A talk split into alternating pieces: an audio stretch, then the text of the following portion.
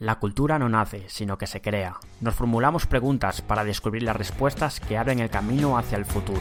Porque no soy freak, sino una persona con pasiones. Bienvenida y bienvenido al podcast de No Soy Freak. Soy Jesús López, tenemos una hora por delante y un universo pixelado que descubrir.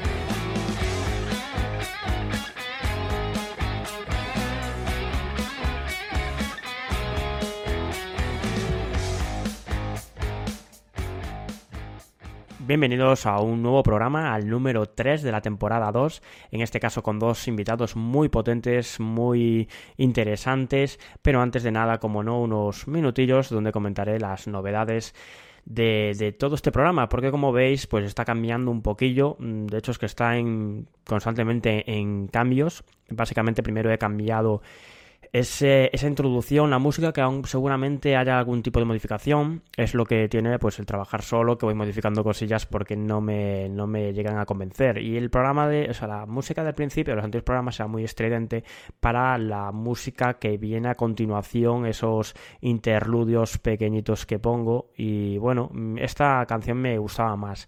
No obstante, sigo buscando a alguna persona que me pueda hacer la introducción pues de una manera mucho mejor porque ahora mismo pues está horrible pero bueno ya os digo que esto básicamente es pues como cualquier otro proyecto eh, de los errores se va aprendiendo y lo importante es pues eh, saber cambiar en el momento justo y hablando de cambio pues es el programa de hoy va a ser un poco diferente al a los anteriores y aún así tampoco va a ser el programa definitivo, o sea, no va a ser así como va, como va a quedar todo. Esto para empezar la primera entrevista, recogemos, recojo la misma plantilla o estrategia de los anteriores programas, que es hablar con el invitado para conocerlo un poco más desde, desde sus comienzos hasta el mundo empresarial, pero sin enfocarme mucho en este último, en esta entrevista, que la verdad es que me ha parecido muy interesante, que es Juan Tejerina, el director de la revista Games Tribune. La verdad es que me ha encantado y me hubiese gustado mucho continuar. Eh, me cuesta bastante cortar la entrevista a los 40 minutos. Eh, yo estoy acostumbrado a hacer entrevistas de dos horas, pero creo que era una mm, es un tiempo bastante, o sea, para un programa, un podcast es muchísimo, no creo que la gente esté preparada para escuchar tres horas de programa, entonces básicamente eh, recorto. Y bueno, en este caso no he tenido que cortar nada, pero aún así pues me ha costado eh, a veces he tenido que mirar el tiempo y decir, oye, pues vamos a acelerar un poquito esto porque si no eh, nos vamos a perder lo mejor. Con Juan Tejerino la verdad es que me lo pasé muy bien, es un chaval excelente, lo podréis comprobar en la entrevista, no voy a, no voy a, dejaros eh, yo mi opinión, que ya está clara, pero prefiero que opinéis vosotros. Y por otra parte, tenemos la segunda entrevista que es Ramón Nafria. Importante saber el apellido porque justo en la entrevista vemos como he estado equivocado durante mucho tiempo, que es desde, lo que, desde que lo conozco. En este caso he cambiado, normalmente en esa sección va una persona con renombre, lo que pasa es que, para ser sinceros, eh, es muy complicado conseguir gente que se sienta durante 20-30 eh, minutos para mm, al final esa persona no obtener nada a cambio, porque relevancia no va a conseguir que este podcast es muy pequeño, más me aportaría a mí como, como podcaster. Entonces, en este caso, como es bastante complicado encontrar a gente que se quiera sentar a hablar conmigo y no les culpo, obviamente, en, esta negociación ganaría yo, pues lo que he decidido es eh, contratar a, Ramón para que nos comente un poco eh, acerca del mundo empresarial, porque creo que es un camino, un podcast que ya quiero eh, meterlo en, por ese camino, por el mundo empresarial artístico, como una las personas que tienen ideas sobre creación de videojuegos o creación de eh, eh, libros, literatura, etcétera, etcétera, pues cómo consiguen vivir gracias a, su trabajo y qué estrategias utiliza para llegar a, tener éxito, ¿no? Y éxito significa pues poder vivir de ello. Creo que es un podcast que se diferencia de los demás y ahí es donde quiero enfocar todo, todo el tiempo. Entonces con Ramón vamos a tenerlo en un principio cada dos programas, eh, lo tendremos en, el podcast para eh, responder a vuestras dudas. Así que si tenéis alguna duda, alguna cuestión, enviadme un correo a jlopez.net o si queréis hacerlo público podéis eh, tuitearme directamente arroba no soy y será respondido en el siguiente programa. Si es en Twitter, pues esperaremos, esperemos responder cuanto antes. Y nada más, espero que disfrutáis de este nuevo eh, episodio. Disculpad ahora mi, voz porque justo en el momento de grabación eh, me ha dado un ataque alérgico y estoy un poco con la nariz taponada. Pero bueno, espero que disfrutáis tanto como he disfrutado yo a la hora de grabarlo. Ya os digo que la, el siguiente programa también cambiaré algunas cosillas. Espero que estas mejoras poco a poco pues vayan haciendo un programa más profesional y más atractivo, más de entretenimiento y por encima pues más informativo, porque lo que quiero es que el oyente también saque algo y al menos cuando termine de escuchar este programa pues diga, oye, pues al menos me puedo dormir eh, aprendiendo, habiendo aprendido algo nuevo. Pues muchas gracias. Os dejo con Juan Tejerina, director de Games Tribune.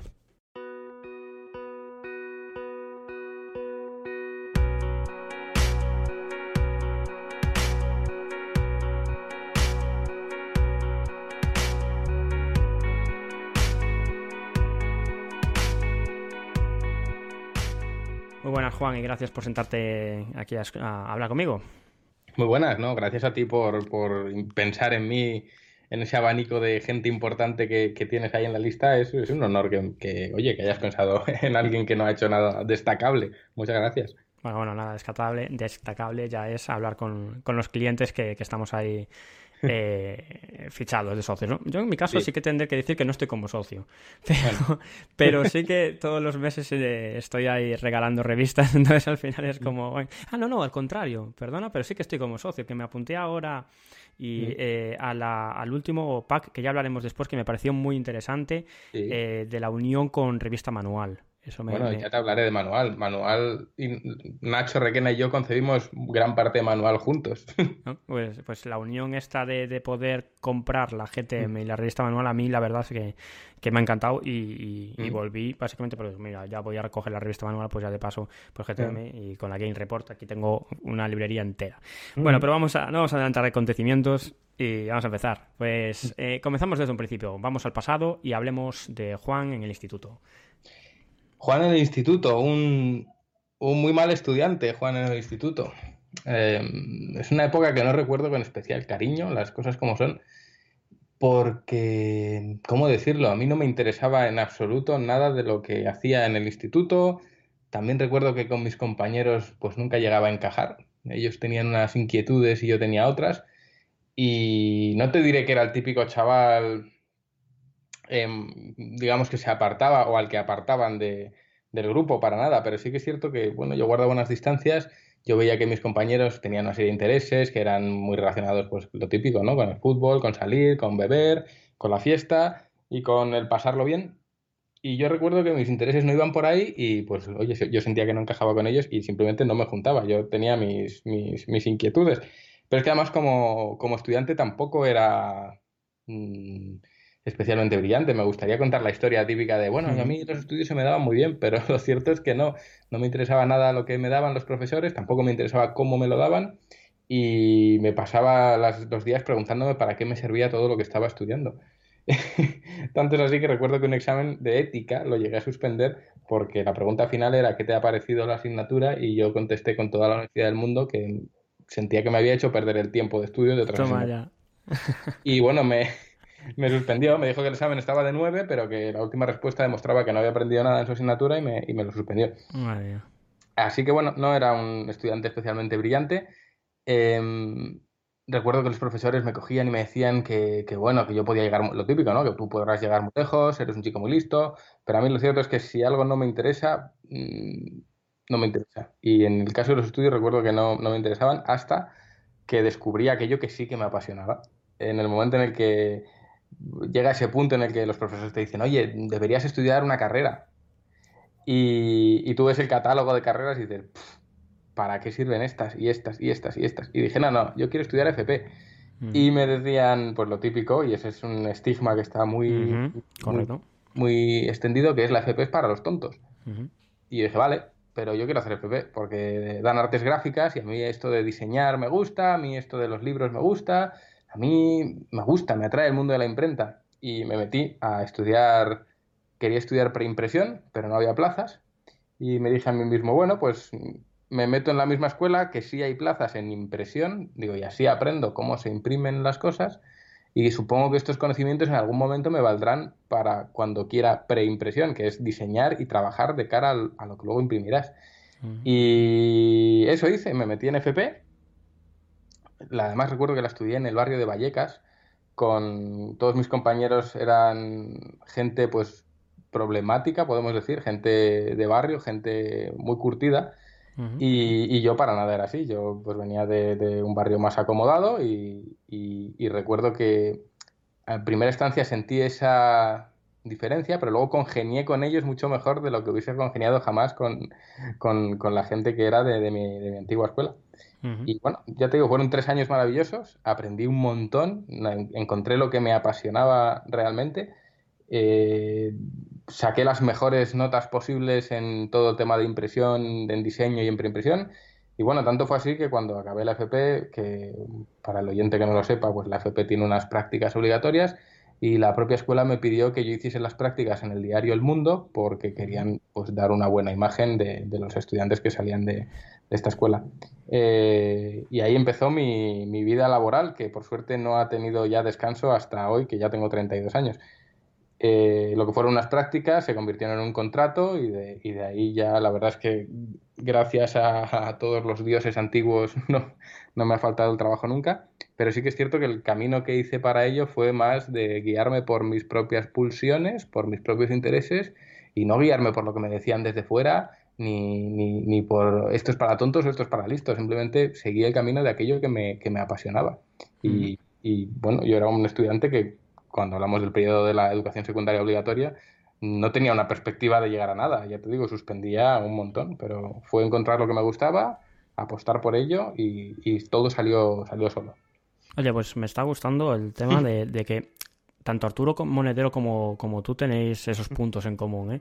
él, también comentaba eso, que él pasaba de los estudios, que era mal estudiante y básicamente se guiaba. Y de hecho recomendaba a la gente que deje de, de, las opiniones de los demás y que hagan lo que, lo que ellos pues crean. Que estudiar está bien, pero lo importante es que disfrutes, que aprendas y, sin duda que lo lleves a buen, a buen puerto. Aparte, además, cuando ya tenemos 30 años, eh, ya es en plan, mira, el camino te va a llevar por otros derroteros, así que tú haz lo que a ti te gusta. Como anécdota te diré que la asignatura de lengua la suspendía desde quinto de primaria y nunca en la vida llegué a aprobarla decentemente. No, no la entendía y me decían, pues sin lengua no sabrás eh, aprender idiomas ni aprenderás a escribir pues mi pasión es escribir, hablo inglés a diario de forma muy fluida, estudié japonés en la Complutense, o sea que, los idiomas se me dan muy bien, pero es verdad que la lengua como tal pues fue una asignatura que nunca llegué a, a aprobar.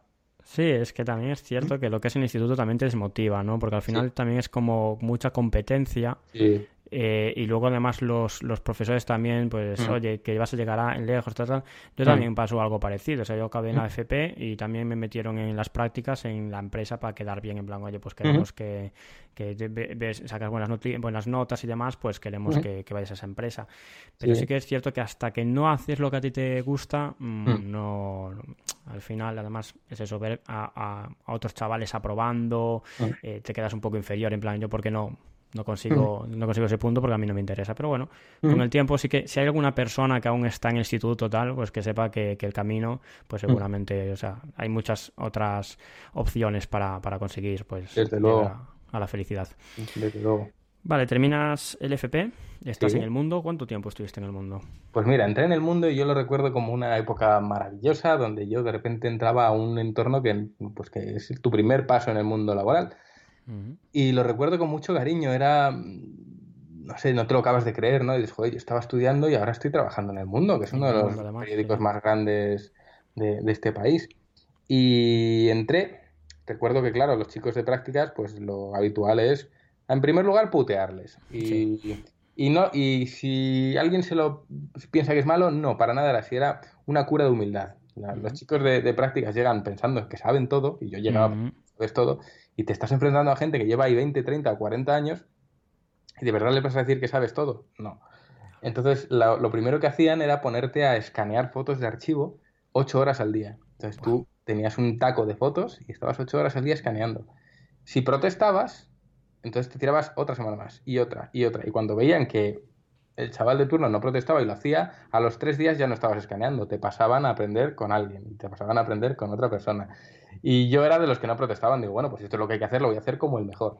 Y, a los tres días me sacaron, me pusieron a trabajar en el cierre con, con la gente que, cerraba el periódico. Y cuando vieron que tenía como ciertas dotes para el diseño y la composición y tal, pues me pasaron al equipo de publicidad, que son los que, los que llevan todas las inserciones publicitarias en el periódico, recepcionan los materiales de publicidad, los optimizan, los meten en el periódico y además eh, a veces reciben órdenes de un anunciante que no manda el anuncio en sí, sino que pide que el anuncio se diseñe dentro del periódico.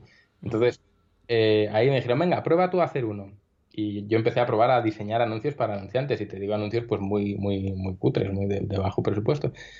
Pero empezaron a gustar tanto entre los, entre los clientes que subió la demanda de anuncios diseñados y ahí empezaron a ver que, oye, que igual a mí lo del diseño me, se me daba. Hasta que un día, bueno, a todo esto el mundo cambió de sede, nos fuimos a vivir una mudanza de, edificio a edificio y mientras mi departamento seguía creciendo, bajaron a los diseñadores de la web del mundo a mi departamento, en concreto a la diseñadora. Y cuando la conocí, yo le dije, oye, a mí me gusta diseñar, yo no sé mucho de web, pero y le enseñé pues, los anuncios que yo hacía para anunciantes. Y, y, la chica tuvo como un flechazo conmigo a nivel profesional y me cogió como su como su, su ahijado, me dijo, te voy a enseñar todo, lo que, todo lo que tú quieras aprender.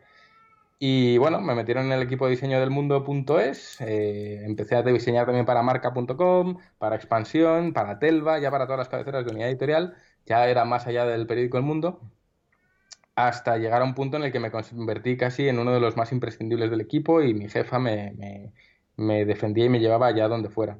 Hasta que un momento en el que, bueno, mi jefa, eh, su, su, marido montó su propia empresa y ella se fue con él y me, y me contrataron allí, me hicieron una oferta de salte de una editorial y te vienes con nosotros. Y yo pues me fui.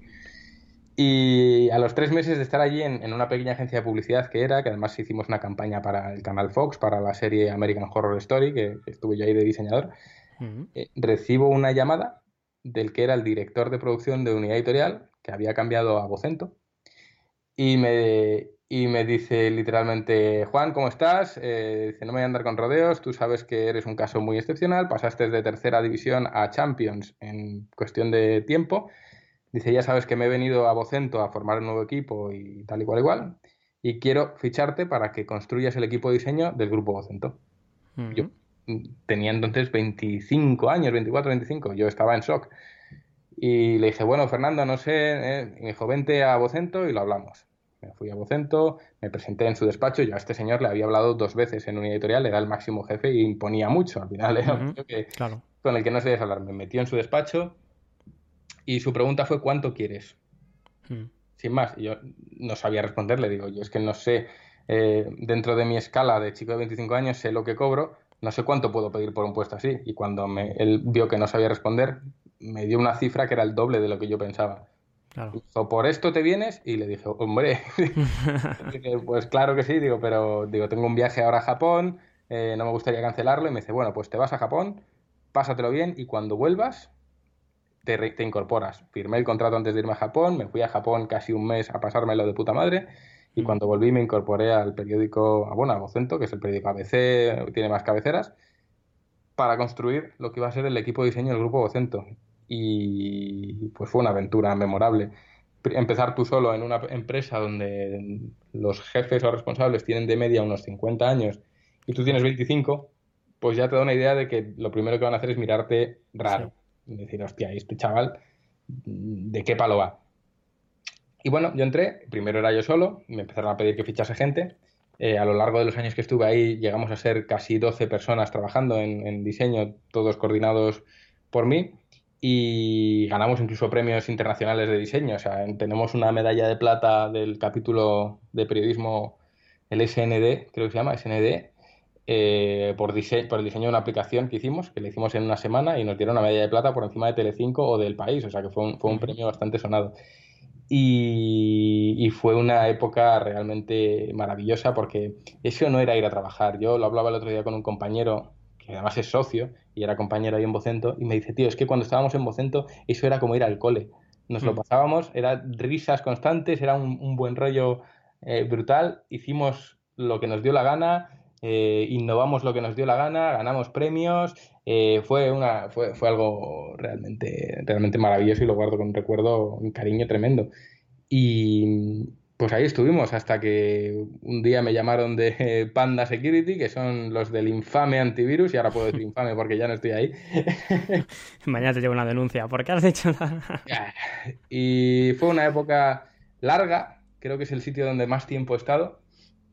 He estado retenido principalmente por el sueldo, las cosas hay que decirlas claras. Eh, cuando el sueldo aumenta, pues es más difícil cambiarte de trabajo y bueno, en Panda me igualaron el sueldo de docente y me fui pensando que iba a una aventura bonita y no lo guardo con un recuerdo especialmente bonito porque no lo fue. Es un sitio al que no recomendaría a nadie trabajar ahí, las cosas como son. Eh, donde sentí que las cosas no se hacían bien, donde había inquinas, había tramas, había decisiones del que más dinero gana se decide, en fin, fue es una época que guardo con un, recuerdo un poco oscuro de, todo eso. Eh, no tengo, igual que en prensa, en el mundo, en Vocento, en, he disfrutado como, un bellaco eh, en lo que era este software informático de seguridad, la verdad es que no. Sí que puedo confirmar que no son las empresas de antivirus las que crean los virus, esto es verdad, yo es lo primero que pregunté, no es así. Pero saberlo. No, es, una época que recuerde con, cariño y no es una empresa que recuerde con cariño y, no me da vergüenza ni decirlo, ni, mucho menos. Es, así. No hice ninguna amistad allí, no congenié con nadie y yo no disfruté, a pesar de que estuve cinco años. Y bueno, recientemente, todavía ni siquiera lo he actualizado en mi LinkedIn, que lo tengo abandonado, me llamaron de, una inmobiliaria de las más potentes que hay en el mundo para mm, lo mismo, llegar. En Panda tuve que montar también el equipo de diseño y en esta nueva empresa me han, llamado para lo mismo. Necesitan un equipo de, diseño que actualice y que les ponga en la vanguardia de, todo lo que es el mundo digital. Y he entrado yo para construir allí el equipo y en, ello estamos de nuevo. O sea que otro nuevo equipo que tengo que construir y ya van pues tres equipos que, que monto. Pero mm, las sensaciones son muy buenas y estoy muy contento ahora con mi nueva época laboral. Claro, además es que por lo que cuentas es eso, que al principio, o sea, es un mm. poco también lo que hablaba el anterior entrevistador, o sea, el entrevistado, y creo que es un mensaje importante, que es principalmente mm, eh, conocer no a jefes, sino a líderes, ¿no? Como comentabas a, la persona esta que te ayudó a conocer todo el mundo de la ilustración, si no fuera por esa persona, no llegarías al siguiente trayecto. Entonces, si eh, la persona que nos está escuchando tiene, eh, tiene, o sea, es jefe o tiene un, un puesto donde tiene que estar al cargo de una persona que sepa muy bien cómo habla, cómo se refiere a sus trabajadores, porque si ellos están a gusto y les enseñas y demás, la empresa va a mejorar muchísimo. O sea, ya no es por ser buena o mala persona, ya no estamos hablando de ética, sino también de optimización de recursos en las empresas. totalmente. Y luego, bueno, pues en Pandas me imagino que habrás hecho tu trabajo como está estipulado en el contrato, pero las ideas buenas, pues has dicho, oye, y, y, en Panda yo no pienso que haya hecho un mal trabajo porque han ganado pues premio mejor de mejor anti mejor interfaz de antivirus dos años seguidos. Tú lees las reviews y lo único dicen eh, es una pena que el rendimiento no esté a la altura de su aspecto. O sea, todo es el diseño es muy bueno, pero el resto del programa es una mierda. Esas son las reviews que está recibiendo Panda. Sí, bueno, Panda es la que más invierte en, publicidad en cuanto a revistas, ¿sabes? Que coges la PC Computer o tal y hay Panda, Panda, Panda. mil euros en publicidad de LinkedIn. No sé. O sea, nada, Panda, pues eso. Yo hice muy bien mi trabajo, pero en prensa, en mi época en prensa fue algo espectacular y tengo anécdotas pues para dar y regalar. De, de, de, encontré, yo que sé, a Rajoy le di un portazo en la, en la cara y no, no me enteré hasta que se lo di. Porque él entraba al edificio de unidad editorial y yo salía y yo iba mirando el móvil, abrí la puerta de golpe y le di. Y de repente empiezo a ver flashes por todas partes eran todos los fotógrafos alrededor plaseando y le había dado un portazo en la cara. ¿Pero era presidente o...? Que, pues creo que todavía no, pero ahora ah, me pillas. Uh. Ahora me pillas. También a Leticia Sabater me he cruzado con ella 40 veces. O una vez que se me acercó Bustamante y me asusté porque era naranja. Del maquillaje que llevaba el era naranja. Y dije, va, este está enfermo. Y luego ya me di cuenta de que era pero se metió en el grupo a hablar porque quería huir de no sé qué niños que había de visita y, claro, tú estás hablando con tus amigos y de repente se te mete David Bustamante a hablar, hola colegas, dices... Mm". claro, claro, te quedas ahí en shock. Sí, y, pues, entre, por ejemplo, la primera vez que presenté el rediseño de ABC a los máximos directores de ABC, em, recuerdo que estaban todos los altos directivos, todos, cada uno en la mesa, todos sentados así alrededor, pues yo era el más joven de allí, yo le presento el diseño al, al adjunto de dirección, lo mira, lo mira un segundo, me mira a mí, lo tira contra la mesa y dice, y empieza a señalar a toda la gente que hay en, en, la, en la mesa y le dice, ¿tú cuánto cobras? Y tú, y tú, y tú. Y empieza a señalar uno a uno a todos los directivos, preguntándoles cuánto cobran. Y luego dice, ¿sabéis lo cara que está saliendo esta reunión? y les echó a todos y me dijo, esto es una mierda. Dice, ¿quién te manda a ti tapar la portada del periódico? Porque es verdad que yo no había sacado la portada del periódico, bueno, fue parte del diseño, es verdad que le tapé la portada del periódico. Y dije, vale, pues mi primer encontronazo con el jefe máximo de ABC ha sido así. Y luego resultó que me hice súper amigo de él, guardo un cariño tremendo de esa persona, me ayudó en todo lo posible. Cuando se enteró de que había sacado un libro, eh, cogió a su mejor periodista para hacerme una entrevista, eh, pidió que esa entrevista se diese difusión por todos los canales regionales del grupo Vocento, o sea, el tío luchó por mí lo, indecible y aún hoy, el otro día me lo encontré por la castellana y me pidió que volviese a ABC. Y mi primera reunión con él fue de quién te manda a ti a hacer esta mierda. O sea, fue, fue acojonante, guardo unos recuerdos pero tremendos, o sea, fue, fui muy feliz. Y mira que no comparto la línea editorial de ABC para nada, pero la, gente que, la gente que conocí allí y los profesionales que conocí allí, ojo, porque era gente de gran valor. Claro, claro, es que es muy diferente lo que es el negocio de las personas que están detrás. Al final, el negocio tiene unas eh, variables que hacen que sea así. Y luego otra cosa son las personas. Y aún así, o sea, esta persona puede ser de un partido o de una ideología muy diferente a la tuya, pero sin embargo, pues Sí, eso es ser buena persona. Que, me ha llamado siempre la atención. Yo siempre me he definido como una persona de izquierdas mm. y siempre he trabajado en entornos de, derechas, tanto el mundo como ABC, pues imagínate. Y nunca he escondido que yo sea de izquierdas, pero siempre he mm. tenido una acogida muy buena. Siempre se me ha tratado con mucho respeto, siempre, siempre, siempre.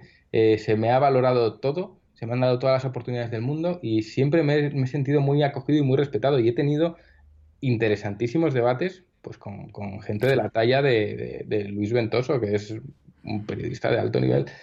Y quizás estar expuesto constantemente a una ideología contraria a la mía, pero siempre visto desde el respeto, me ha dado una amplitud de miras en la que ni el negro es negro ni el blanco es blanco y hay unos matices grises súper interesantes. Y creo que estar abierto siempre a escuchar al que no opina como tú es la base de aprender a respetar. Y yo creo que haber estado expuesto a esos entornos desde que salí de la escuela me ha dado una amplitud de miras mm, que agradezco tener, fíjate, y que creo que hoy en día no la gente debería cultivarlo un poco más. Sí, las conversaciones mm. interesantes eh, siempre llevan a una buena experiencia a ambos partes, ¿no? Es como mm. cuando yo estoy jugando al Counter-Strike y cuando tengo, por ejemplo, una partida donde hay cachondeo, donde sabemos, o sea, ganamos o perdamos, siempre que hay cachondeo, diversión, aprendemos todos, al final la partida es una derrota, pero al final es una victoria porque vas a cama con buen gusto. Lo mismo pasa con los debates. Cuando estás hablando con él, si hay insultos y demás, pues al final, aunque tú tengas razón porque has gritado más, al final te vas pues deprimido. Sí, totalmente. Pero bueno, entonces, ya que damos ese salto, ya que me comentas de mm. que el, jefe de, ABC, pues eh, cuando publicaste el libro te dio ese bombo y cogió al, al, mejor periodista, que de hecho retomo otra vez, Arturo Monedero hablando de lo que es importante que es el networking, conocer a gente para que te pueda pues apoyar en ese proyecto. Eh, sacas el libro, publicas el libro, una persona que, suspendió lengua, ¿no? En, el quinto de primaria y termina pues escribiendo. ¿Por qué? ¿Qué, necesidad tenías de escribir? Eh, ostras, como, ¿qué necesidad? Para, no sé, yo creo que para las personas que somos creativas eh, siempre hay esa necesidad de, crear, sea en la forma que sea. Yo soy diseñador y, y vivo de crear algo útil, algo usable, algo moldeable, pero la creatividad te pide expresarte de distintos modos. Lo intenté con la música y, desde luego que no era mi, rama, pero escribiendo yo notaba que me divertía escribiendo. Y, es un libro que yo empecé a escribir en la FP, empecé a escribirlo en las clases de mecanografía, que las había. Eh, pues mi tarea, en vez de seguir las clases, como yo ya escribía muy rápido, pues me puse a escribir relatos y recuerdo que se los pasaba a quien era mi, mi pareja por aquel entonces a ver qué le parecían. Y una vez fuimos al cine, creo que si no, no, me acuerdo la peli, pero bueno, era una peli de misterio, y a los 10 minutos le dije, este es el malo y este no sé qué. Y me dijo, venga ya. Eh, resultó ser así, todo, tal cual. Y me, me, reprendió, me dijo que le había jodido la película y que si era tan listo, que, que, hiciese yo algo que la gente no pudiese eh, adivinar. Y entonces dije, vale, yo lo hago y te voy pasando, digo, a ver si adivinas lo que está pasando realmente Y entonces yo le iba pasando capítulos a medida que los iba sacando, uno después de otro, uno después de otro, y digo, lo vas pillando y, ya no pillaba nada. Hasta que eh, esto, que parece así corto, fue un periodo de cinco años. O sea, yo no escribía un capítulo cada día, sino que en cinco años llegué a completar toda la, obra. Y, cuando lo hice, el, el, resultado es ese libro. Y dije, hostia, que lo he empezado con 20 años y lo he acabado con 25. O sea, ha sido cinco años de mi vida reflejados en, en, capítulos y cuando la gente lo lee me dice que se nota mucho cómo evoluciona el estilo desde el principio hasta el final. Incluso cuando editoriales se han interesado por el libro, me recomendaban reescribir la parte inicial porque no está al nivel de la parte final. Y yo no quiero hacer eso. es, que, es que la obra es así. lo curioso es que se refleja cómo el autor ha ido creciendo, cómo el autor empezó con 20 y acabó con 25. No es una obra destinada a vender, es una obra que habla de mí como autor, como creativo. Entonces no, quiero modificarla, quiero que esos errores del principio se transformen en aciertos al final. Y fue una historia, yo creo que muy divertida de contar. Yo me lo pasaba bien. Cuando no me divertía escribiendo, borraba todo y decía, cuando me divierta, lo escribiré. Y todos los capítulos son, los recuerdo pues divirtiéndome. Yo, yo a mí mismo, para que es creo que el arte o el acto de crear es un acto egoísta de cojones, porque creo que todos los creativos cuando creamos es para nosotros. Cuando creas pensando en lo que pensarán fuera, no estás creando para ti. Cuando creas para ti es cuando dices, joder, es que esto a mí me gusta. Y si luego a la gente le gusta, genial, pero sobre todo te tiene que satisfacer a ti. Y eso es lo que hice con el libro, por eso lo guardo un cariño tremendo. Y, gran parte de GTM es así, es crear porque me divierte, porque me gusta, porque me apasiona. Entonces, si luego a la gente le transmite esa pasión, genial, pero sobre todo tiene que ser fiel a ti mismo. Bueno, el libro que el que estamos refiriendo, Los Ojos del Cuervo. Sí. Porque no hablamos del libro, pero no estamos hablando del título. Sí, promoción. Y, y, por, y por otra parte, eh, ¿cómo lo publicaste? Porque si mm. escribiste de más, pero lo autoditaste, lo autopublicaste, ¿te vino alguna, alguna mm. editorial? Pues mira, cuando lo escribí, recuerdo que le pasé el manuscrito, y además lo tengo por aquí todavía, al que era el editor de La Esfera de los Libros, que era de unidad editorial. Yo ya le conocía de cuando estuve en editorial. El tío se llevó el libro a Polonia, por un viaje de, negocios y allí me lo corrigió entero. Y me, lo pasó lleno de anotaciones. De, mm. y, me, dijo, no te lo quiero dar hasta que nos reunamos y tomemos algo. Y cuando nos reunimos y tomamos algo, me dijo, mira, tienes fallos de escritor avanzado. Dice, no son fallos habituales. Y me señalaba, por ejemplo, usas demasiados adverbios. Sé que dice, son, son fallos de alguien que ya ha escrito mucho. Y, y, yo me quedé sorprendido. Entonces, y en primera instancia quisimos publicarlo con la esfera de los libros, pero bueno, Hubo eh, que sí que no, eh, había cosas que cambiar que yo no quería cambiar. Luego hubo otras ofertas de otras editoriales porque mandé el manuscrito a editoriales a ver qué me decían, pero muchas coincidían en que quizás la historia de amor habría que hacerla diferente o, bueno, cosas que a mí dije, es que yo no, no quiero. Y dije, a ver, yo soy diseñador, eh, sé maquetar, sé hacer un libro, ¿por qué no lo hago yo? Como yo quiera. Hablé con Joel Roset, que es hermano de Conrad Roset, el, el director de arte de juegos como Gris. Pues Joel, su hermano, también dibuja y dibuja muy bien y me hizo las ilustraciones del interior y también me hizo la ilustración de la cubierta. Y además Eva Martín, que ilustra para la revista, pues también me hizo otras cuatro ilustraciones. Lo metí todo en el libro y dije, va a ser el libro que yo quiero que sea, ya no solo el texto, todo. Y encontré que en Amazon había la posibilidad de autoeditar siempre y cuando hicieses tú todo. Yo había hecho todo, lo publiqué por ahí, puse un margen de beneficio de cero euros y ahí está. Y dije, bueno, y recuerdo que le decía a mis amigos, oye, yo con que lo lean 100 personas yo estoy contento, ¿eh? no necesito que lo lea más gente. Y lo puse a, 0 euros de beneficio precisamente porque yo quería que la gente lo leyese. Yo no esperaba sacar un beneficio de, esto ni lo espero ahora. Con tan buena suerte que se han vendido más de 5.000 copias mm. y las calificaciones son muy buenas, son 4 estrellas sobre 5. Entonces, pues oye, fue mi primer libro, fue una experiencia maravillosa, le guardo un cariño tremendo. Lo hice solo por retar, por el reto que había con mi expareja, a la que le guardo un cariño tremendo, que además se va a casar ahora y, la mando un abrazo si me está yendo. Y fue, pues eso ya te digo, mm, un reto para mí mismo, que al final se acabó convirtiendo en un libro. Y ahí está, otra de las muchas cosas que hago pues por pasión y porque me gusta, no, no esperando nada más.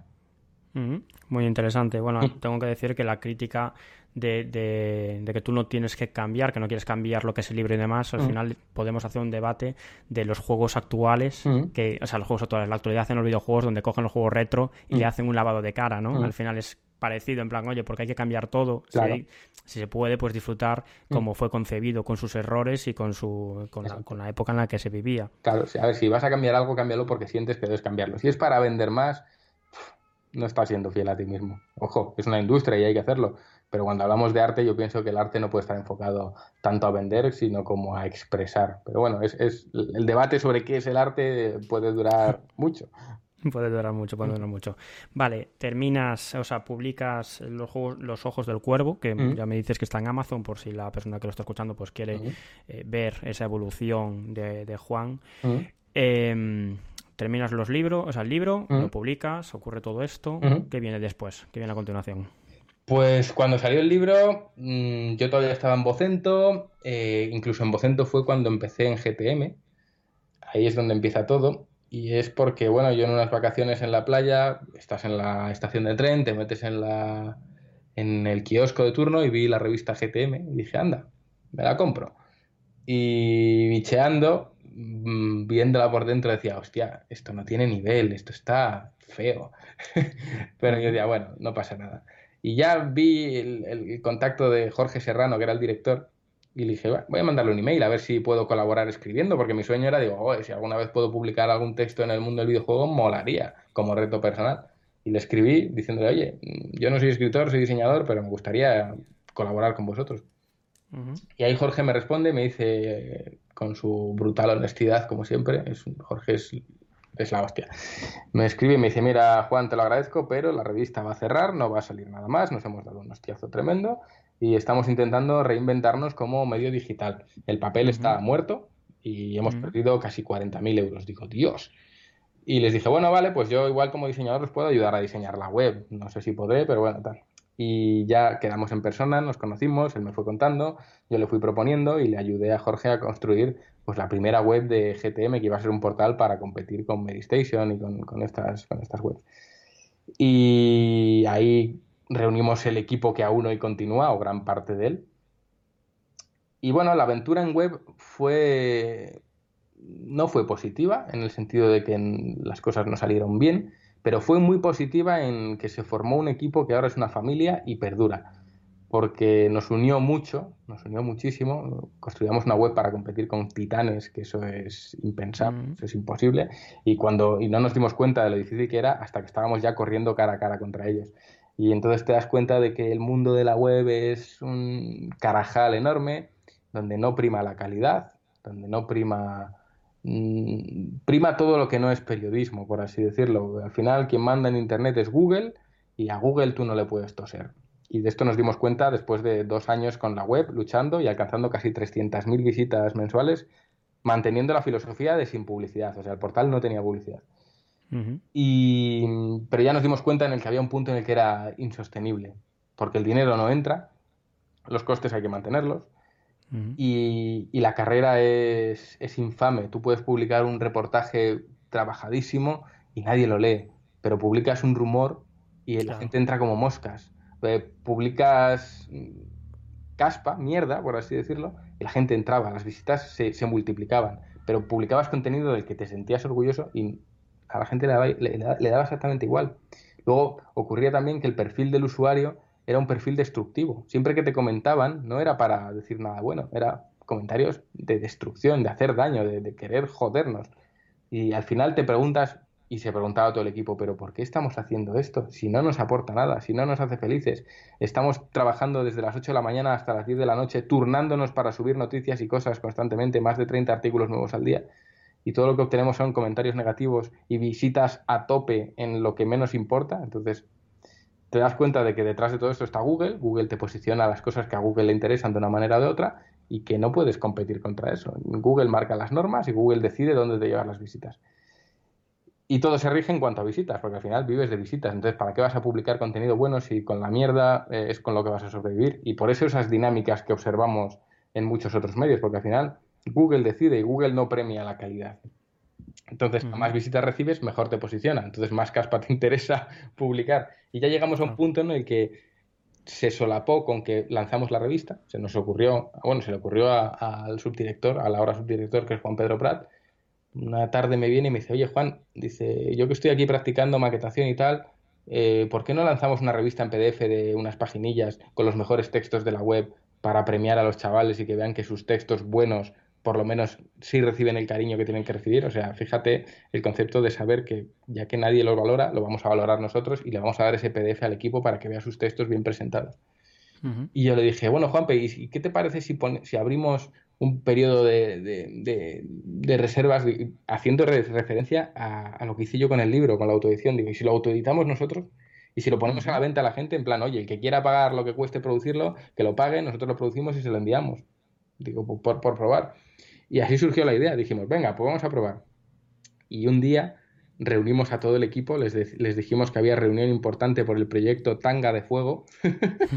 el equipo estaba flipando diciendo de qué, de qué va todo esto y cuando les, les, reunimos les presentamos la revista ya hecha y terminada con todos sus textos. Recuerdo que Jorge se tuvo que desconectar porque se echó a llorar porque él, él venía de haber visto fracasar la revista en papel y, lo daba por muerto, mucho cariño que lo tuviese. Y lo recuerdo con un cariño tremendo porque la gente lo cogió con mucha ilusión, era una revista de 32 páginas grapadas, o sea, un folleto.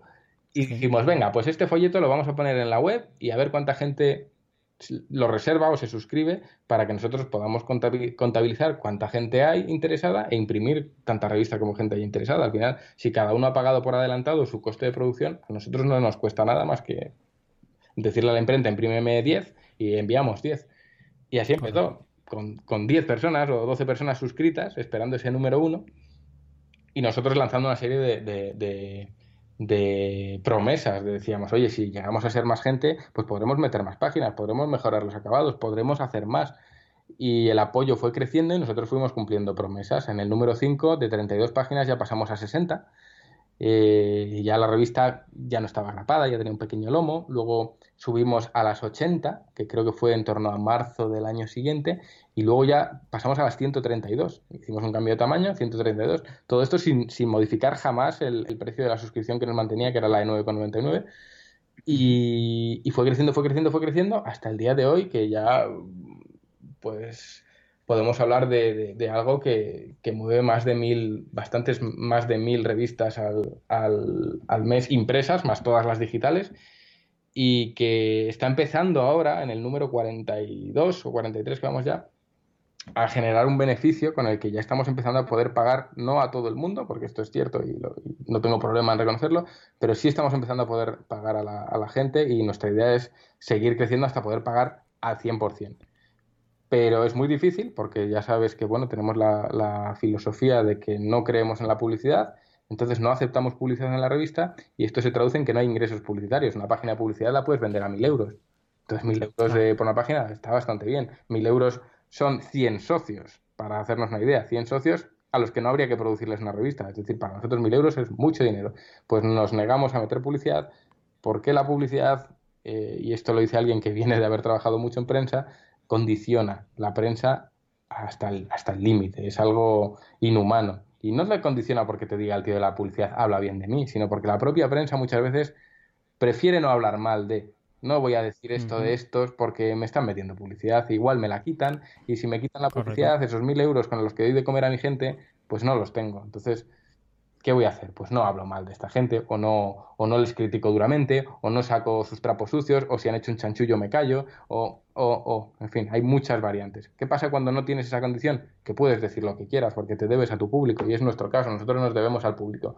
Cuando hubo la polémica con Rockstar, eh, ningún medio dijo nada, pero Rockstar es eh, un tiburón. Rockstar quiso saltarse a la torera todas nuestras normas editoriales por sus cojones morenos, y lo digo así de claro. Y fuimos los únicos que levantamos la mano y le señalamos. Rockstar ha enviado packs de regalo a todos los, medios que les han puesto una nota de 10 y unos packs de regalo curiosos. A nosotros, por supuesto, no nos mandaron ni el juego. ¿Cuál fue la historia con Rockstar? Que cuando les dijimos vamos a meter Red Dead Redemption en portada, ellos nos dijeron, vale, pues lo metéis con nuestro logotipo. Y yo, que vengo del mundo de diseño, pero también de publicidad, les dije, no, no, logotipo no va a entrar. Digo, en ninguna de nuestras portadas ha habido jamás un logotipo de ningún videojuego. El logotipo es publicidad, es lo que se pone en los, en los photocalls, es lo que se pone en las marquesinas, los logotipos son publicidad. Digo, entonces yo te meteré el arte de tu, de tu, de tu juego, pero el titular que acompaña una portada responde a un objetivo periodístico, no a un objetivo comercial, y por tanto un logotipo no tiene cabida en mi portada. Y nos dijeron, pues si no hay portada, si no hay logotipo, no nos interesa, no os cedemos ningún arte. Y yo les dije, vale, no os preocupéis, pero yo tendré que comunicar a mis lectores que no va a haber eh, portada de Red Dead Redemption sabiendo que son los juegos más importantes del año, porque vosotros no habéis cedido y habéis querido inyectar publicidad como fuese en nuestra portada. Entonces se comentó, se dijo. En cuanto yo lo hice público, recibí 10 llamadas de Rockstar, que no cogí, Em, y eso fue así, entonces se contó, se contó con transparencia, se contó que esta gente quiere forzar su publicidad y quiere marcar sus reglas y para nada es así. Si en GTM no hay publicidad, no hay publicidad y eso implica que tampoco te voy a meter un logotipo, por mucho que tú, que una portada de, red de Redemption igual vaya a vender muchas revistas. Simplemente no hay publicidad y no, no admitimos que se nos coaccione. Y eso nos da una libertad tremenda, podemos hablar de lo que queramos y también crea una relación más sana con, el sector, porque las relaciones que tenemos con el resto de empresas son muy sanas. Ellos saben para lo en el que vamos, nos respetan, nos apoyan en todo y cuando ha habido que cascarle una mala nota a cualquier juego, no se nos ha dicho nada, ni se nos ha retirado la palabra, ni se nos ha vetado. Es, ese rumor que existe de, ay, nos han vetado porque hemos dicho. No. Eh, yo los casos que conozco de vetos, siempre hay muchos más motivos detrás. Y nosotros, por muy duros que hemos sido con muchos juegos, jamás se nos ha vetado ni una mala palabra, nada, absolutamente nada. El único encontronazo gordo que hemos tenido fue con Rockstar y fue por este tema. Entonces, a veces se oyen más fantasmas de los que hay, ¿no? Como el tema de los maletines. Y es, es, curioso. Yo que lo vivo desde dentro y nunca he estado en ningún medio de videojuegos, es curioso la de cosas que, que, que, que oyes y se desmontan. Pues muy interesante.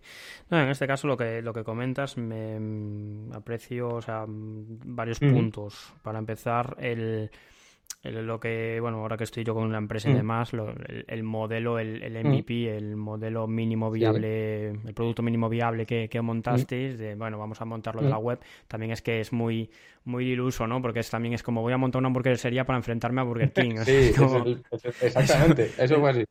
Eso fue una locura. Pero, pero por lo demás, el hecho de, pues básicamente no vamos a sacar, no vamos a tener pérdidas, vamos a sacar un, un proyecto, tú, o sea, un proyecto, una revista, si la quieres la compras, simplemente lo que nosotros vamos a hacer es facilitar el acceso a ella. No vais a tener vosotros beneficios, tampoco va a haber nada pérdidas porque es gasto cero. Entonces, vais probando y luego es ahí cuando, eh, cuando veis eh, la posibilidad de eh, sacar nuevo valor, valor añadido para poder conseguir algún beneficio, ¿no? Que es a lo que yo te comentaba al principio. Me imagino que esa unión con revista manual o, o las nuevas formas premium que habéis sacado, como por ejemplo tener la revista a las 24 48 horas de haberla publicado.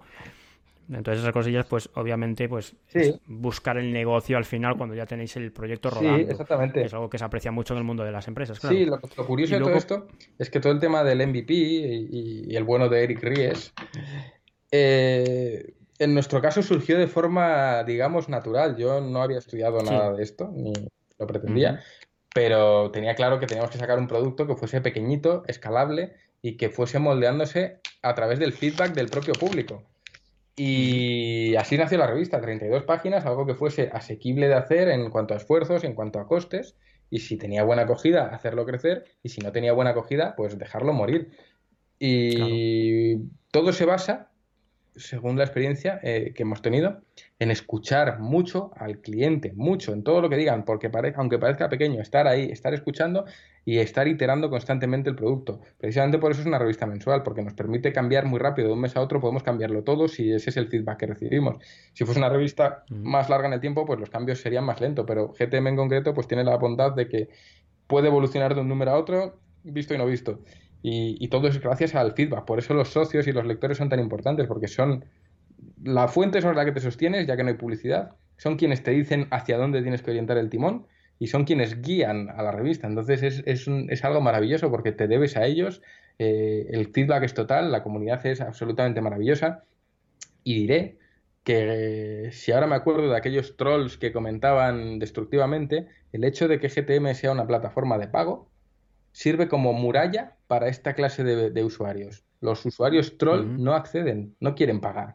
Y me parece bien que no quieran pagar, pero eso crea una comunidad como la que tenemos montada en Discord, que es todo gente muy sana, que disfruta y ama el videojuego y no está para gilipolleces, por así decirlo. Entonces, hemos eliminado ese, ese mundo de, trolls y la comunidad que tenemos es de gente apasionada, maravillosa, no hay ni un mal rollo y es acojonante lo que hace tener que pagar dos euros al mes como mínimo que al final te limpia de toda esa gentuza, por así decirlo, que, solo quiere contaminar y, e intoxicar. Es, algo que hemos aprendido eh, casi de, sorpresa, no lo esperábamos, pero así ha sido. Tenemos una comunidad maravillosa y se debe en gran parte a que como hay que pagar para, para pertenecer a ella, no, entran, no entra cualquier idiota.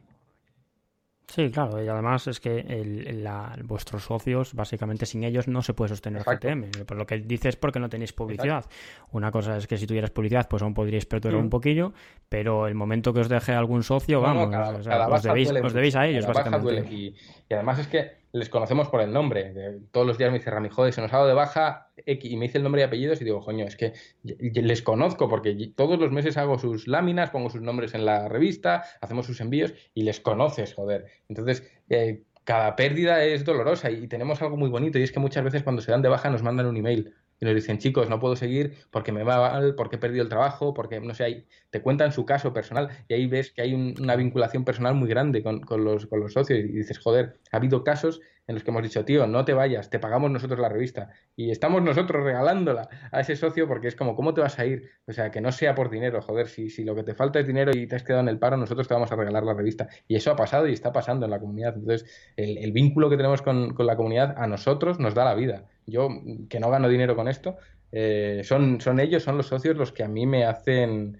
feliz y los que me hacen querer darlo todo por la revista, porque es gente realmente maravillosa. Hemos creado algo que, va mucho más allá de la revista, que es que es la, la, propia gente, tío, los que están ahí detrás, los que, los que nos hacen seguir.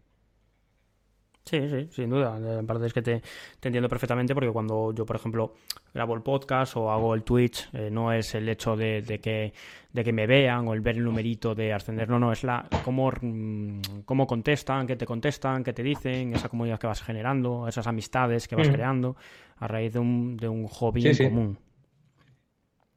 Bueno, ya para terminar, la, conversación la verdad es que está siendo muy interesante, pero aquí viene la, última sección, que básicamente una sección, la última pregunta, que es que ya se lo dejo a, los oyentes, y es básicamente a la, gente que, que entrevisto, pues por si quieres dejar algún dónde podemos eh, contactar con, contigo, por si tenemos alguna dudilla, porque no, me ha parecido muy interesante, cuéntame más sobre eso. ¿Cómo podría contactar el oyente contigo?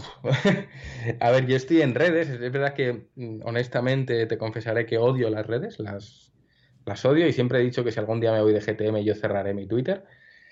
Pero actualmente solo tengo Twitter, no, no estoy en, más redes porque no puedo con ello. Eh, y mi, mi ID de Twitter es JT Villamuera. Ahí está mi email también, que es jtejerina.gtmediciones.com. Y bueno, luego todos los socios pueden contactar conmigo a través del Discord que tenemos, a través del área de socios privada que tenemos. Y en fin, es, es, es muy fácil contactar conmigo si alguien quiere contactar conmigo. Yo procuro contestar siempre.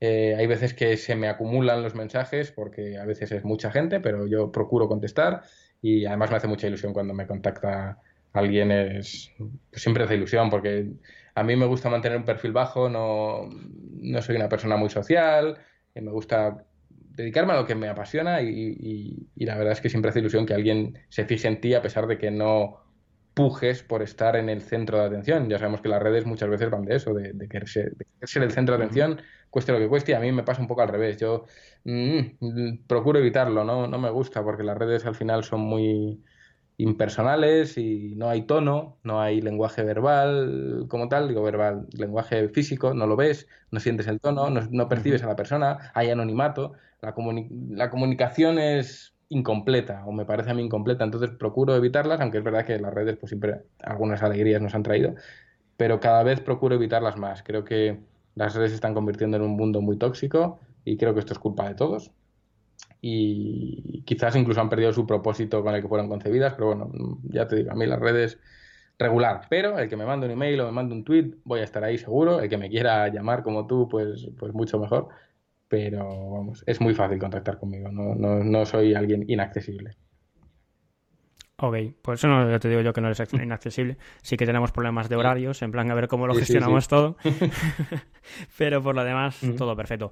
Pues hasta aquí la entrevista. La verdad es que ha sido muy interesante. Estoy seguro que tanto a mí, que ya tengo ahí unos apuntes escritos, como al oyente le va, le va a gustar. Esperemos que con esto pues pueda hacerse propio de los consejos y que, que los ponga en práctica en su día a día o en sus sueños. Y nada más, Juan, muchas gracias por estos minutos conmigo. La verdad es que he aprendido Gracias a ti por darme la oportunidad. Si algún día te quieres pasar por el restart de GTM, estás invitadísimo.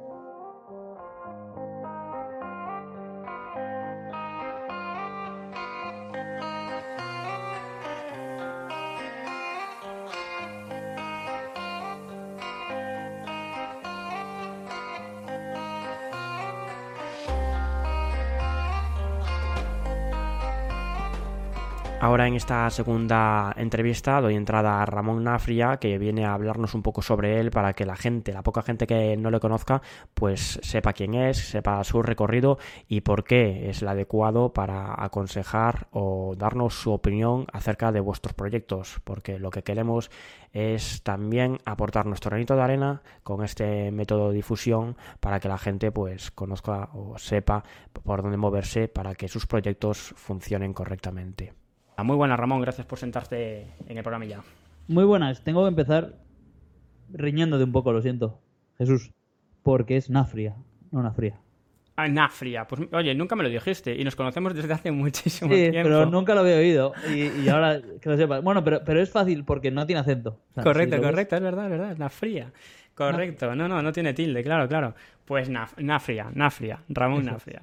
Pues... Aún así, eh, las dos versiones son válidas, pero a mí toda mi vida me dijeron que era sin acento. Luego en el colegio me decían las dos cosas, ¿eh? sí, sí, claro, claro. Sí, no sé por qué, a mí me venía con fría, supongo por frío, fría, una fría. Pues Nafria, Nafria, pues una, suena mejor. Pues muy buenas, Ramón Nafria, abandonamos el Nafria. muy buenas, Ramón Nafria. Eh, gracias por sentarte aquí a hablar con nosotros. Un placer. Pues mm, vamos a hablar un poquillo sobre tu recorrido. La verdad es que yo te conozco desde hace muchos años, eh, ya desde Videoshock. Eh, y luego además pues me hiciste la, gran ayuda, que no sabes muy, o sea, no sabes lo mucho que te agradezco el haberme acogido en la Retro Madrid. Y, bueno, tienes una experiencia profesional, aparte muchísimos contactos por toda tu, experiencia y vida en el, en el, trabajo. Cuéntame un poquillo cómo comenzó tu andadura sobre, por los videojuegos. Pues la verdad es que mi andadura empieza porque me gustó, o sea, yo cuando empecé en el mundo del videojuego fue con, de una manera muy casual, con un Amstrad CPC en casa del hijo de unos amigos de mis padres y cuando empecé a probar un After the War me explotó la cabeza. Fue en plan de esto, esto es el futuro. O sea, y yo tenía, yo qué sé, yo tendría 12 años entonces y dije, esto, esto hay que aprovecharlo, esto la gente tendría que dejar de ver películas y y dejar de hacer otras cosas y, jugar y ver videojuegos. Y entonces, mm, desde ahí empezó, por así decirlo, mi trayectoria.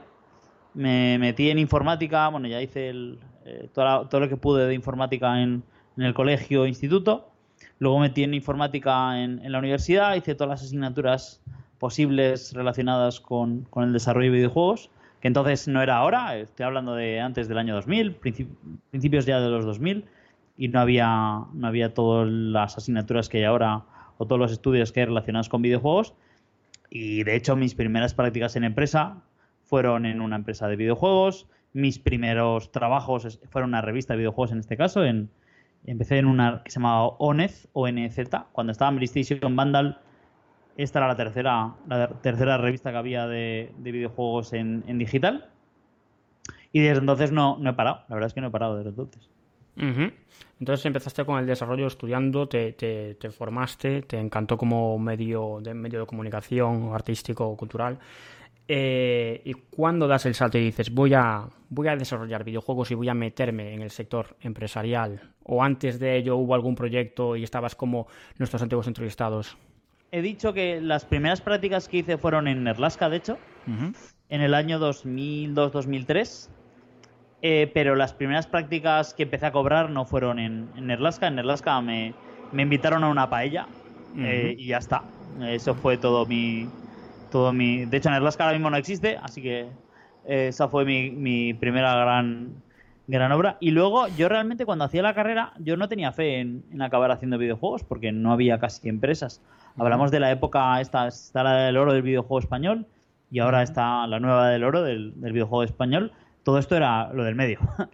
lo que pasa es que como yo ya iba haciendo faena, pues eh, cuando acabé, justo cuando acabé la carrera, pues tiré currículum a Piro, a Ubi y a Gameloft y a la tercera pues ya encontré mi, primer puesto de trabajo y ya fui pim pam pim pam.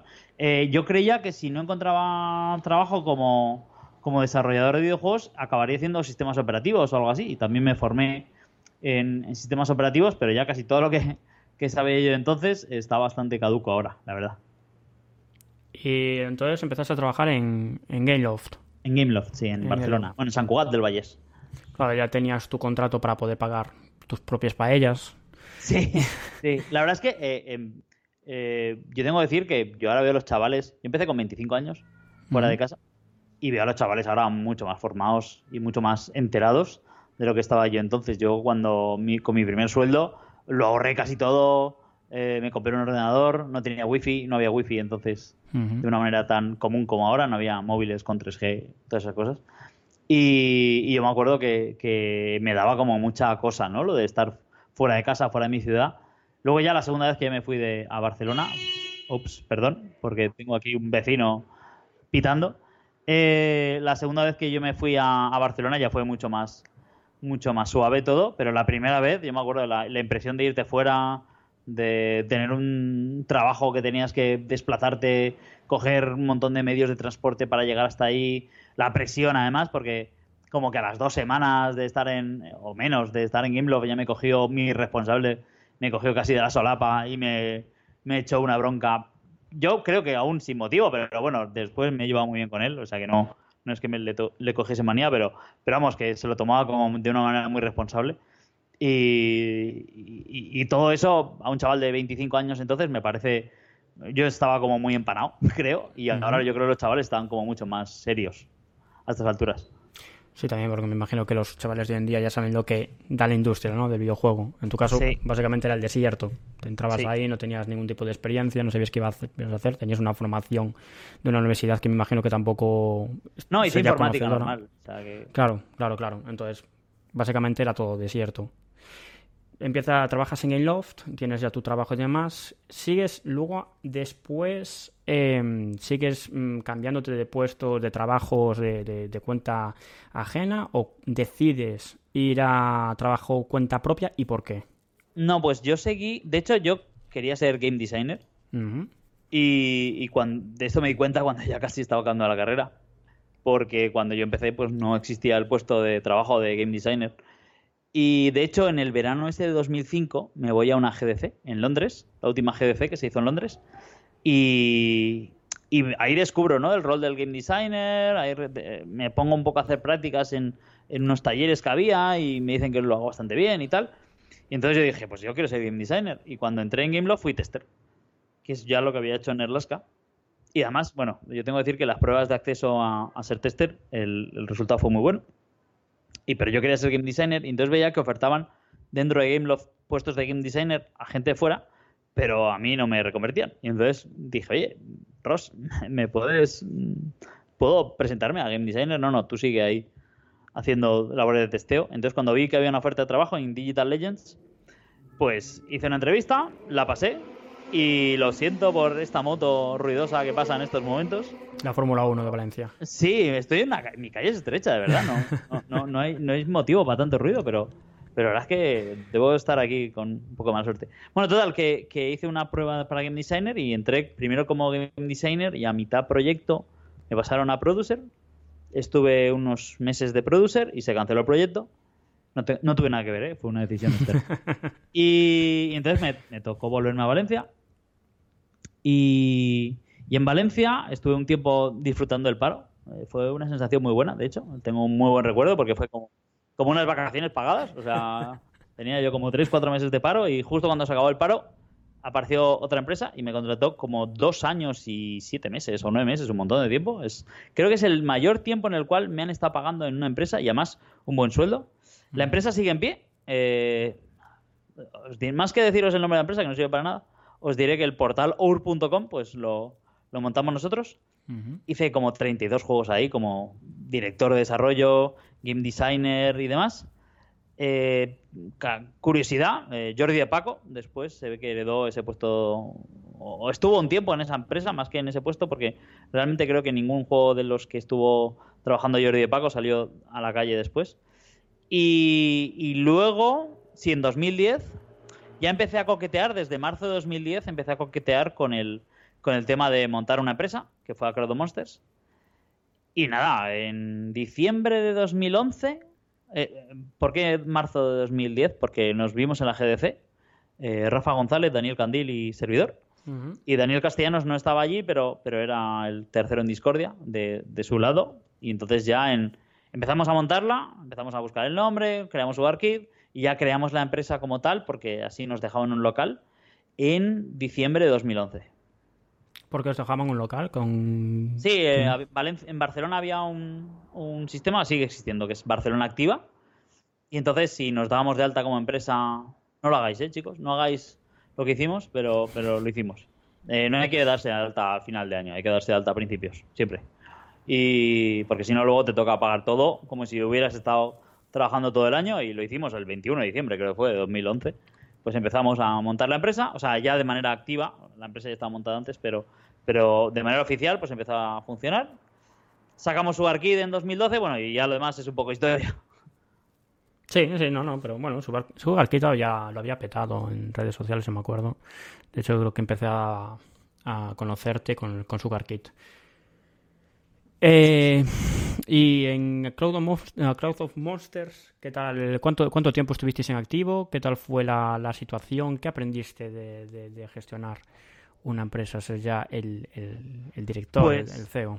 Sí, pues a ver, eh, oficialmente la empresa sigue en activo, ¿vale? Lo que pasa es que no hay ni página web, ni, ni correo electrónico, ni hemos sacado ningún juego desde el año 2016.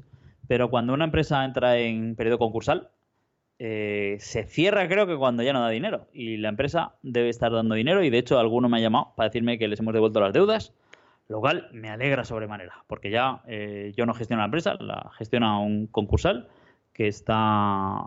No sé si está a sueldo de, lo que saca de nuestro, de nuestro dinero y de, otros, de otras empresas que están en la misma situación, o del Estado, o una mezcla, o no sé muy bien cómo está el tema así. Pero bueno, eh, pues ¿qué he aprendido? he aprendido un montón de cosas, la verdad. Eh, lo primero que aprendí, bueno, es todo el proceso, ¿no? De, cómo crear una empresa, de cómo gestionarla, de cómo llevarlo adelante. Y luego, em, pues cómo encontrar financiación, cómo hablar con, con publishers, cómo hablar con las plataformas, eh, todo, todo lo que publicamos, no solamente publicamos nuestros juegos, también publicamos alguno de fuera y eso son las partes positivas, digámoslo así. También, pues, es las partes negativas, ¿no? Lo que cuesta cerrar un juego, lo que cuesta publicarlo, que si te entra un concursal o si te entra. A lo mejor te tienen que pagar el dinero en un momento y te lo pagan en otro. Eh, a lo mejor tú haces planes con una super empresa y luego llega un abogado y te, te los tumba de, de, arriba abajo. Todo el tema de registro de propiedad intelectual, para que sea un abogado, para que sirven un montón de figuras que hay en, la industria del videojuego que muchas veces la verdad es que no, no se suelen comentar, pero que son bastante importantes, la verdad. Sí, básicamente también es un poco por lo que, por lo que me gustaría eso, eh, compartir eh, tu colaboración con, los oyentes, porque en las redes sociales, claro, siempre se ve lo más bonito, ¿no? Y la creación de los videojuegos, tenemos lo que bien dices, eh, la, edad de oro de los videojuegos españoles, pero no se ve la parte de que es la gestión, los problemas psicológicos que, que, eso conlleva, ¿no? No creo que fuera bonito eh, ver cómo tu hijo, tu proyecto, pues mm, va a capa, capa caída y al final por lo que dicen los datos de creación de empresas, que al final el 80% de la, de la generación de, o sea, las empresas creadas pues van a pique. Entonces siempre mm. viene bien eh, decir, oye, oye, tener a una persona que diga, oye, sed conscientes de que no es todo tan, tan sencillo, ¿no? Sí, bueno, eh, nosotros creo que, aparte de cuando cerramos, cuando cerramos fue un poco, no sé, como cuando te vas de, de algún lugar, ¿no? Fue una sensación así fastidiada, pero, pero como que ya te has, te has hecho la idea. Pero hubo un momento, uno de los tres juegos que lanzamos, realmente lo cancelaron, ¿vale? Y, ese momento fue, yo creo que fue el momento más duro de la empresa. O sea, eh, juego cancelado por varios motivos. Faltas de entendimiento, faltas de, llegar a, plazos a, lo que, a los objetivos. Y, cada uno de los cuatro que quedábamos, que estábamos entonces en la empresa, nos lo tomamos de una manera distinta, ¿no? Yo me acuerdo que uno se fue al monte directamente a, a alejarse del el ruido. Otro decidió que, que quería como le había afectado profesionalmente, digámoslo así. Siguió desarrollando el juego por su cuenta para, para que estuviera bien. Y yo me dediqué a buscar soluciones para, para, que, para levantar el ánimo al, al equipo. Y, y, de hecho, de ahí salió Blues and Bullets. ¿no? Y entonces eh, fue un momento bastante duro. Fue un momento que luego salió adelante. Y yo creo que, no sé, se aprende muchas cosas, ¿no? De, de montar una empresa. También te digo que, que ahora es muy distinto. Cuando nosotros Creo que fuimos la primera empresa que sacamos un juego de Xbox One en España. Creo, ¿eh? No me hagas mucho caso, pero creo que sí.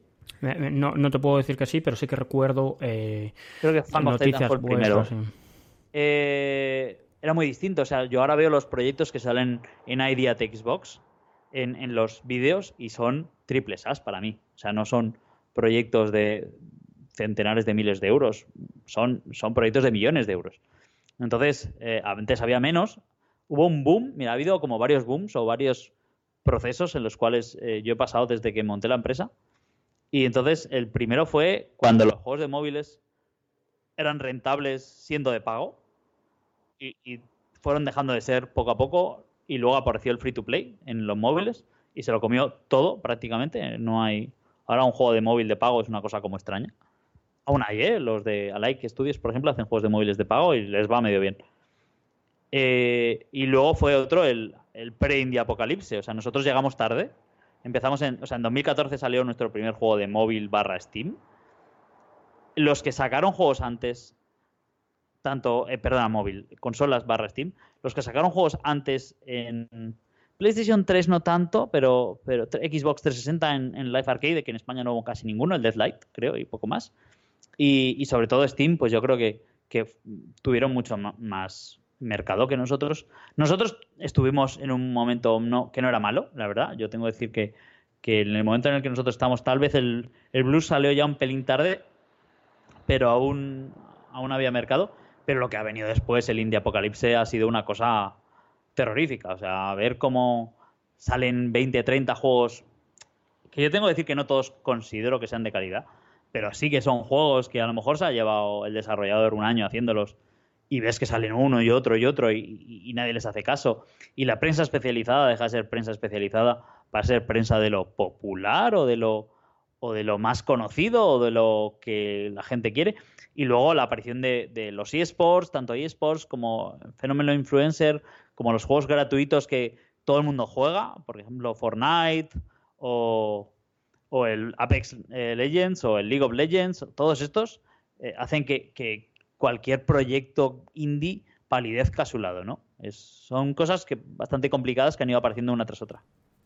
Sí, supongo que serían nuevos, nuevos tiempos y nuevas dificultades. En este caso, obviamente, el Fortnite, que, lo odio lo aborrezco, porque ahora hablar con mi sobrino es hablar de Fortnite continuamente. Está absorto totalmente. Y me imagino ¿Cuántos años tiene tu sobrino? Nueve años. En teoría no puede jugar, eso lo dije a su madre. No debería, sí creo, no sé, no, no he visto el Peggy. No, no, son, creo que Pero son te lo digo rápido, eso se ve rápido. Yo creo que tendrá un 13 seguro, o un 12. Hmm. Sí, sí, sí, sí, sí. Te, lo digo así, tal cual, lo sé, porque se lo dije a su, a su madre. Por favor, quítale de eso. Y nada, y nada. Pero sí, sí, es 12, es 12. ¿Ves? Como me imaginaba. No, no, a mí en el colegio, por ejemplo, a ver, yo con mi hijo soy bastante responsable en general y en los videojuegos en particular. Y, yo le digo, mira el Peggy. ¿Qué Peggy tiene? Pone 3, pues puedes jugar. 7, pues no puedes jugar. tiene 5, así que se puede ir acercando, porque la verdad es que el Peggy eh, de 3 a 7 hay un salto enorme. Pero luego viene de 7 a 12, o sea, no hay 9. Eh, no hay. Entonces, pues mira, si no. Eh, le puedo ir dejando poco a poco, le podemos ir introduciendo poco a poco, pero, pero es antes de ser o sea, 3 es poco o nada violento. Mario no entra en el 3, no te digo más. 7 eh, ya es eh, violencia cómica, ya es pues eso, que tú saltas encima de un enemigo y desaparece. 12 ya es violencia explícita, pero no, o sea, no, que no parezca como le cortan el brazo a alguien. Y eso creo que ya es 18. O sea, 16 aún es ese punto de violencia más o menos explícita. Y quien dice violencia dice alcohol, dice comentarios, dice otra serie de cosas. Sí, no, yo con mi sobrino más que lo que es la violencia y demás, porque al final lo que son insultos y todas las cosas las aprende de sus compañeros, También. es la responsabilidad y el que no da, no se da desenganchado, ¿no? Yo me imagino que cuando tenga más años ya verá otras prioridades, otras responsabilidades y si no, pues ahí estará su padrino para decirle a su madre, porque claro, si voy al niño a lo mejor su madre me pega. Pero bueno, eh, cambiando de, tema, pues básicamente serían estos 20 minutillos, eh, ya te hemos conocido Ramón, y, la verdad es que hay muchísimas cosas que me gustaría saber, lo que pasa es que no, tenemos tiempo en este apartado, sí que seguramente, dalo por hecho. Creo que ya te lo dije en su día de, de que seas invitado para el programa de 40 minutos en la primera sección, pero eso más adelante porque tampoco quiero alargar mucho este programa, porque al final, eh, básicamente lo que queremos es que nos escuchen. Y si alargamos mucho el programa, pues los, oyentes nos dirán, pues no quiero escuchar más. Entonces, nada, eh, eh, tenemos a Ramón para, para, que vosotros mismos, vosotras mismas, pues consultáis vuestras dudas, vuestros problemillas, cómo comenzar, como, oye, que quiero comenzar un proyecto, no sé cómo, cómo evaluarlo, no sé cómo hacerlo, a quién acudir ya Ramón nos ha dado la pista de que al principio, cuando queráis ser empresa, no lo hagáis a final de año. Por consiguiente, sospecho que no tenía un asesor por ahí que se lo comentara, ¿no? Eso es, eso es. así que, así que bueno, es siempre primordial pues tener pues a, a expertos o expertas que os echen la mano y para eso está esta sección, para cualquier duda que tengáis pues aquí tenemos a Ramón y si no, pues si eh, se aleja de, su conocimiento, pues podemos acudir a, otros profesionales para que nos, ayuden. Pues nada más, eh, para las dudas que tengáis, lo comentáis en Twitter o si no, jlopez.net, yo se los traslado a, Ramón y, ya preparamos pues el siguiente programa para comentar pues, pues las soluciones. Perfecto. Pues muchas gracias, Ramón, por, por estos minutillos. A ti. Y gracias por, por sentarte. Y gracias por, por, por, participar en este, en este barco. Perfecto. Cuidaros mucho. Venga, muchas gracias. Hasta luego.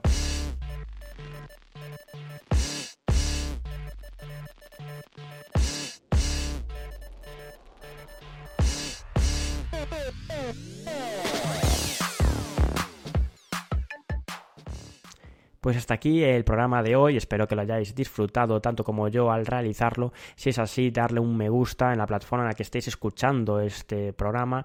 En todas las plataformas hay alguna manera de, ayudar al creador, en este caso a mí, a los invitados, para que la más más gente eh, escuchen pues las cosas que han tenido que decir. Y aparte pues a mí me hace más ilusión que cada vez haya más gente escuchándolo. Así que si es así por favor un me gusta compartirlo es mejor todavía y si tenéis alguna crítica constructiva, pues decídmela, comentádmela por correo electrónico jlopez.net o directamente por Twitter. Eh, yo trabajo solo, como podéis leer en Twitter, cualquier em, aporte pues siempre va a ser bienvenido para mejorar el programa. De hecho, desde aquí agradezco el trabajo de Ruber porque sin él muchas de las cosillas de este programa no existirían, al igual que José Carlos Cortizo, primer invitado del programa, que sin él pues básicamente estoy no sería tal como es. Así que nada, espero que disfrutáis de estas dos semanas. Yo me voy de vacaciones, así que un abrazo y a disfrutarlo.